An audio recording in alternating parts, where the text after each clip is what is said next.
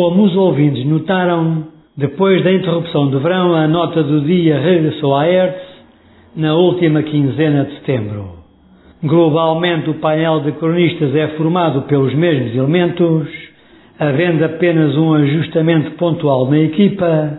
e por isso agradecemos a todos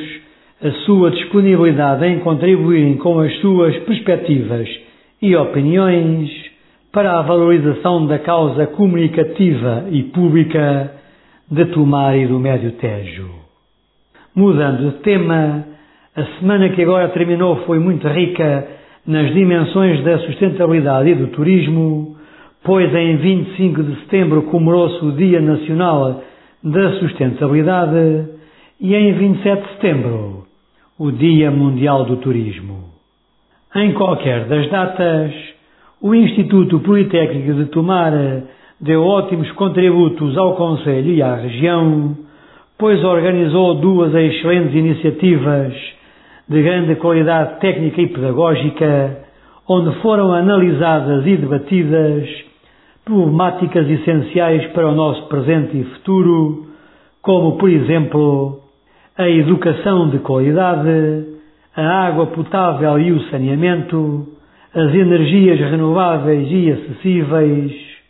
a indústria, a inovação e as infraestruturas,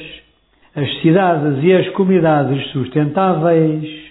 a ação climática e a intervenção humana no meio ambiente, isto no caso do Dia da Sustentabilidade. Depois, no Dia do Turismo, os temas abordados foram fundamentalmente o turismo como alavanca da economia concelhia e regional, algumas modalidades de turismo,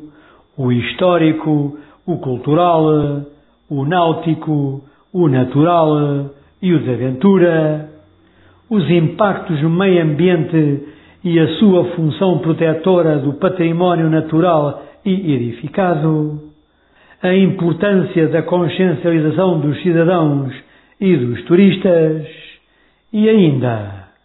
a urgência do investimento verde em projetos e atividades turísticas. Em conclusão, com estas oportunas atividades, os ouvintes perceberam que o Politécnico de Tomara deu mais um valioso contributo formativo às gerações atuais, quer sejam os seus alunos, quer sejam os cidadãos em geral.